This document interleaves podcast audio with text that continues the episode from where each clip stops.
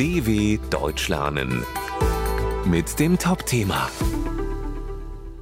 Allgemeine Erklärung der Menschenrechte wird 75.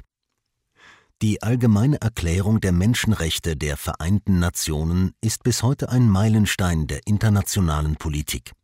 Gleichzeitig sind die Werte, die sie vertritt, weltweit in großer Gefahr. Als die deutsche Außenministerin Annalena Baerbock im April 2023 China besucht, kritisiert sie auf der gemeinsamen Pressekonferenz mit ihrem chinesischen Amtskollegen Qin Gang offen die Menschenrechtsverletzungen an den Uiguren. Gang antwortet, was China am wenigsten braucht, ist ein Lehrmeister aus dem Westen. Er fügt hinzu, dass es für den Schutz der Menschenrechte keine allgemeingültigen Standards auf der Welt gibt. Doch, sagt Baerbock, die allgemeine Erklärung der Menschenrechte der Vereinten Nationen. Am 10. Dezember 1948, drei Jahre nach dem Ende des Zweiten Weltkriegs, einigten sich die Vereinten Nationen zum ersten Mal in der Geschichte auf grundsätzliche für alle Menschen geltende Rechte.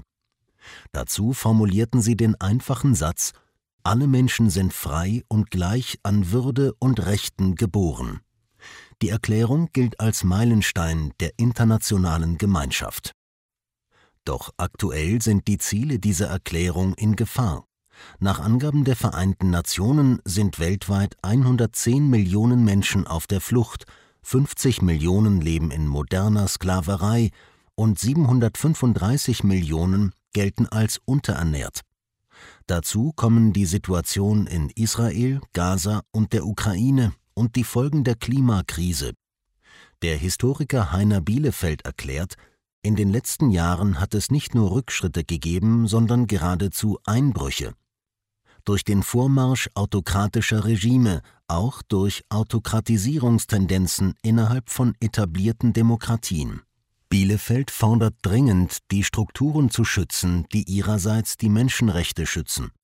Da geht es nicht mehr nur um Menschenrechtsverletzungen hier und dort oder Regelverletzungen im humanitären Völkerrecht, sondern es geht darum, dass ein ganzes internationales Regelwerk, das sich über Jahrzehnte entwickelt hat, zerstört zu werden droht.